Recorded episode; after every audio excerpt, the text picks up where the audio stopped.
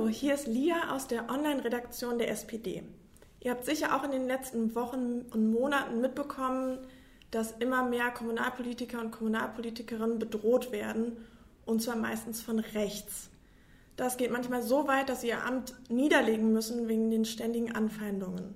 Dazu gab es bei uns im Willy Brandt-Haus einen runden Tisch, wo Betroffene und Experten sich austauschen konnten und besprechen konnten, was getan werden muss, um diese Ehrenamtlichen und Kommunalpolitikerinnen besser zu schützen. Ich bin jetzt hier beim Initiator dieses runden Tisches, unserem Generalsekretär Lars Klingbeil. Hallo Lars. Hallo Lia.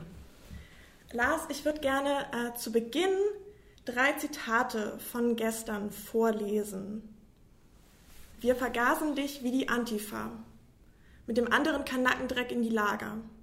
Oder der angebliche Witz eines AfDlers gegenüber einer jungen Kommunalpolitikerin, dass man sie nicht an den Galgen bringen, sondern lieber steinigen solle. Das wäre unterhaltsamer fürs Volk. Von solchen Anfeindungen wurde gestern beim runden Tisch von den Betroffenen selbst berichtet. Was macht das mit dir? Ähm, also ich muss schon sagen, dass ich gestern während des runden Tisches, wir haben ja drei Stunden insgesamt zusammengesessen, waren so 35 Leute, und als dann manche Betroffene berichtet haben, ähm, lief es mir eiskalt den Rücken runter. Das war teilweise sehr emotional, das war bedrückend. Ähm, das hat sich am Ende alles sehr positiv aufgelöst, weil ich gemerkt habe, dass dieser Solidaritätsgedanke, der in der SPD ja da ist, wir unterstützen uns alle und wir helfen uns und diese Wille jetzt auch den Rechten nicht den Platz zu überlassen, das war am Ende dann das Entscheidende sozusagen und das war auch die Hauptstimmung. Aber als wirklich konkret berichtet wurde, äh, ist mir schlecht geworden zwischendurch. Also wenn ich mir vorstelle, eine junge Mutter, die in dem Briefkasten so einen Galgen findet, dann, du hast es ja gerade beschrieben, AfDler, die darüber Witze machen. Ähm, da waren Leute mit am Tisch, die kriegen zwei, drei Morddrohungen äh, pro Woche, hat eine Teilnehmerin beschrieben. Andere, die dann den Mut zusammengenommen haben, irgendwie zur Polizei zu rennen und dann wird ihnen da nicht geholfen. Also das waren alles so Beispiele, wo ich auch wirklich sage, ne, ich kann denjenigen verstehen, der dann irgendwann sagt, er zieht sich zurück und er will nicht mehr. Ähm, aber das darf eigentlich nicht passieren in der Demokratie, dass Leute sagen, sie hören auf, weil sie von Rechten bedroht werden. Und da haben wir dringend was zu tun. Und das war ja für mich auch die Motivation als Generalsekretär zu sagen, jetzt müssen wir hier was machen und jetzt müssen wir aktiv werden. Und um nochmal zurückzuspulen, gab es für dich einen konkreten Anlass, warum du gesagt hast, jetzt muss dieser runde Tisch her? Hm. Und warum dachtest du, dieses Format ist das Richtige dafür?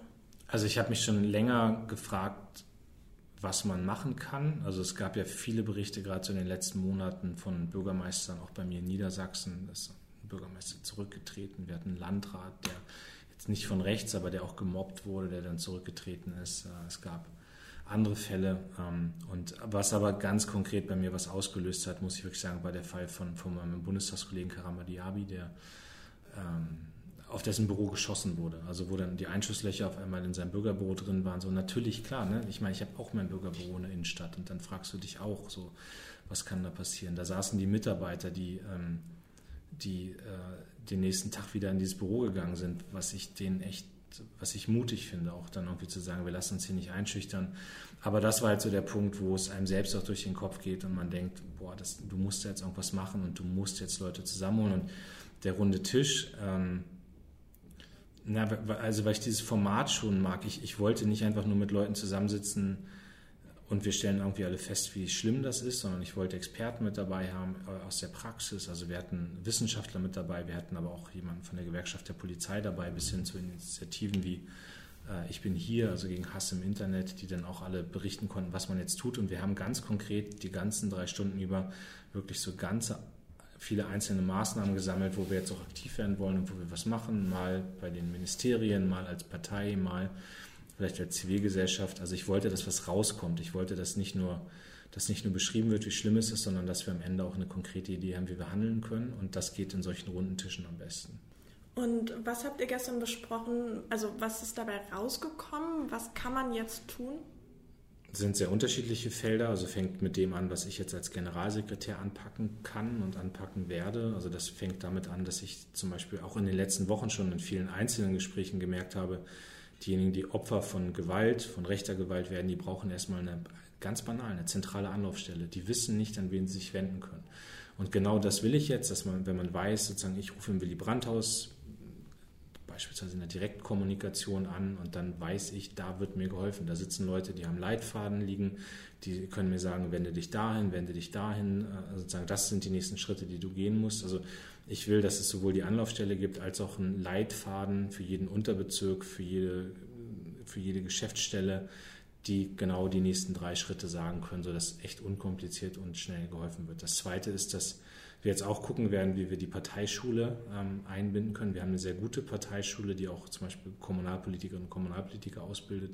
Aber da taucht diese Auseinandersetzung mit Hass und Bedrohung überhaupt nicht auf. Also es muss damit ganz klar integriert werden, dass unsere Leute darauf vorbereitet werden. Es geht dann äh, auch eine Sache, die wir im Europawahlkampf schon so ein bisschen probiert haben. Es geht um Widerstand im Netz. Äh, wir hatten damals so ein Digital Debating Team, also Leute, die in Diskussionen eingestiegen sind, wenn sie gemerkt haben, diese organisierten Hassnetzwerke waren da aktiv und dann haben wir dagegen gehalten. Also es sind ja ganz, also die Mehrheit der Menschen sind ja positiv und sind ja gute Demokraten und wollen auch das Miteinander und die müssen aber lauter werden und wie wir das organisieren können. Und das Letzte ist, äh, das ist auch eine Idee, die dann gestern äh, sehr deutlich kam, sich in Berlin treffen ist das eine. Und in Berlin Sachen verabreden ist auch wirklich gut, aber wir müssen jetzt gucken über die Bundestagsabgeordneten, über die Unterbezirke, dass wir in der Fläche auch auf die Initiativen zugehen, mit Sportvereinen, mit anderen, also den Wert von Respekt, von Toleranz, von Dialog, äh, den stark machen. Und da werden wir jetzt so eine Musterveranstaltung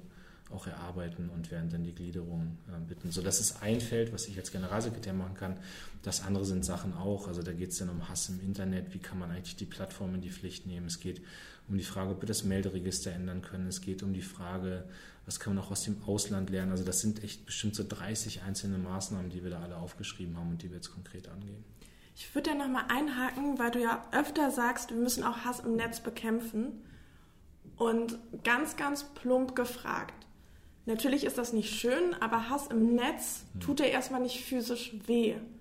Man könnte also sagen, so schlimm ist das nicht. Hm. Da kann man auch drüber hinwegsehen. Warum siehst du das anders? Also ich glaube, nee, ich würde es auch so nicht sagen. Ich glaube, was man aushalten muss als Politikerin, als Politiker, ist, dass du Widerspruch im Netz bekommst, dass Leute eine andere Meinung haben. So, das ist aber ja, und das, teilweise haben wir das als Gesellschaft auch verlernt, dass man diskutiert und dass man kontrovers ist. Und das gehört wirklich dazu, das hast du am Infostand auch.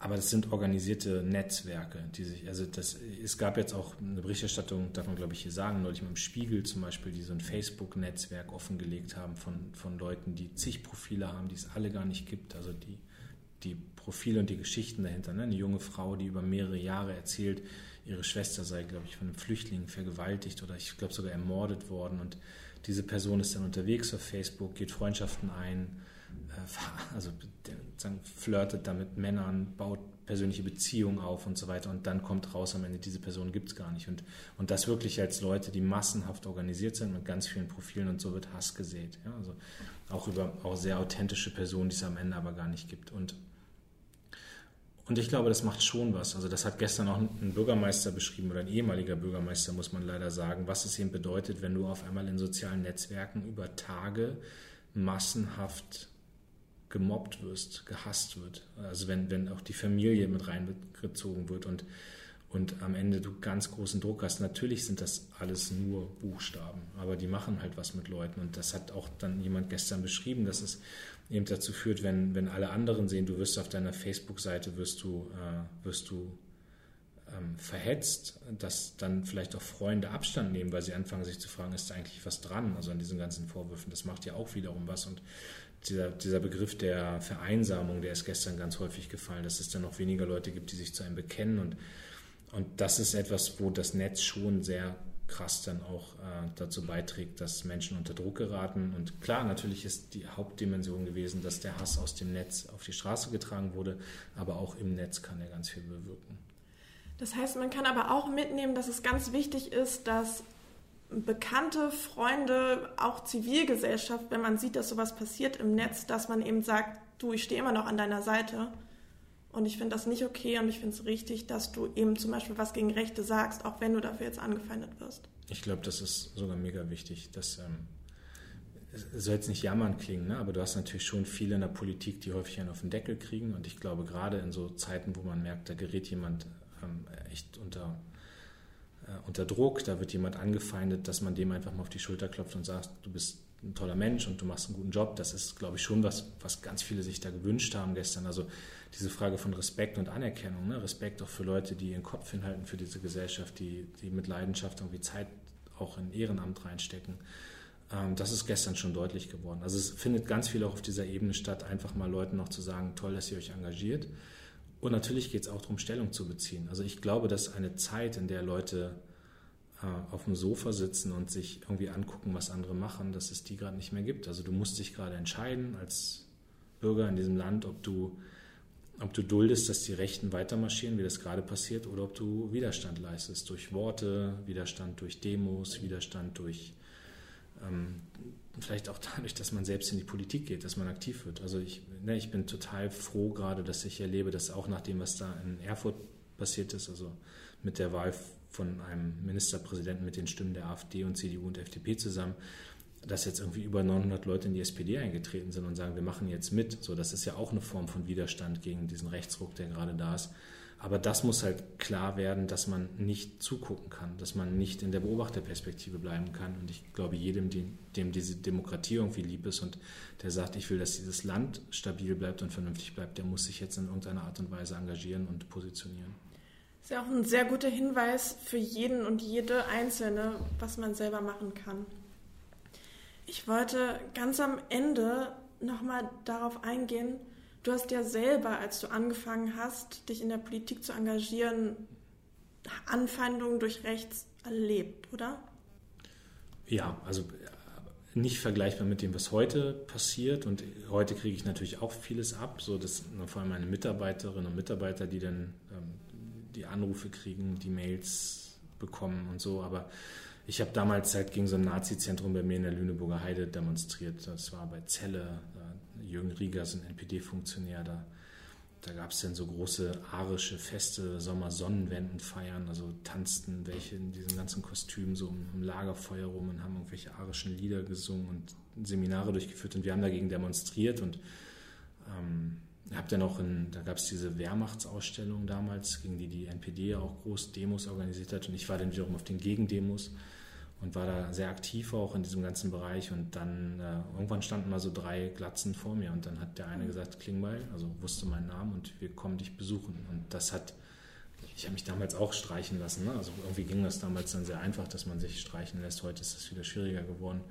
Aber ich wollte nicht, dass die wissen, wo ich wohne. Ähm, und habe mich nicht einschüchtern lassen, aber ich kann nicht, also das war schon so ein Moment, der mir häufig danach in den Wochen durch den Kopf ging. Und du passt dann auf und du guckst dreimal, wenn du irgendwo abends irgendwo rumläufst, was da so für Leute unterwegs sind. Und, und das wissen die natürlich auch. Und, und eigentlich hatte ich gehofft, dass man sich mit diesem ganzen Problem der Nazis in diesem Land nicht mehr auseinandersetzen muss. Da habe ich mich aber leider geirrt.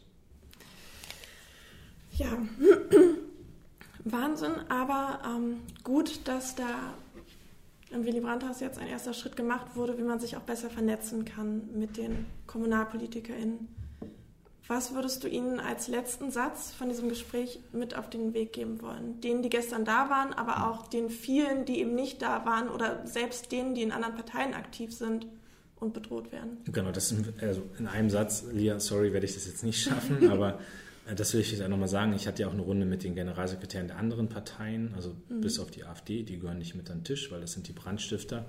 Ähm, und das ist ja was, was nichts mit der SPD alleine zu tun hat. Ne? Und das selbst bei dem, was da jetzt in Thüringen letzte Woche passiert ist im Landtag, was ich FDP und CDU wirklich vorwerfe, es ist auch absolut zurückzuweisen und ich halte es für eine Schande, dass jetzt zum Beispiel FDP-Politiker in, äh, in Thüringen angegriffen werden. Das darf auch nicht sein. Gewalt darf niemals Mittel der Politik sein und muss immer das Argument sein, aber es darf niemals irgendwie die Bedrohung oder äh, sozusagen die konkrete Attacke sein. Und, und ich wünsche mir einfach erstmal, dass alle, ähm, dass alle das auch melden, wenn sie betroffen sind davon, dass man das deutlich macht, dass man ihm zeigt, wie die Rechten gerade versuchen einzuschüchtern. Und ich wünsche mir, dass dass alle, die nicht davon betroffen sind, anderen, die davon betroffen sind, ganz viel Stabilität und Unterstützung und Solidarität geben, dass niemand sich zurückzieht aus unserer Demokratie. So, das wäre das Schlimmste, wenn, wenn Menschen sagen, sie hören auf, weil sie Angst um sich, um ihre Familie, um ihr Umfeld haben. Ähm, dann verliert die Demokratie und deswegen sollten alle da aufstehen und was machen. Das war jetzt doch ein schöner letzter Satz. Genau. Vielen Dank für das Gespräch, Lars. Ich habe zu danken.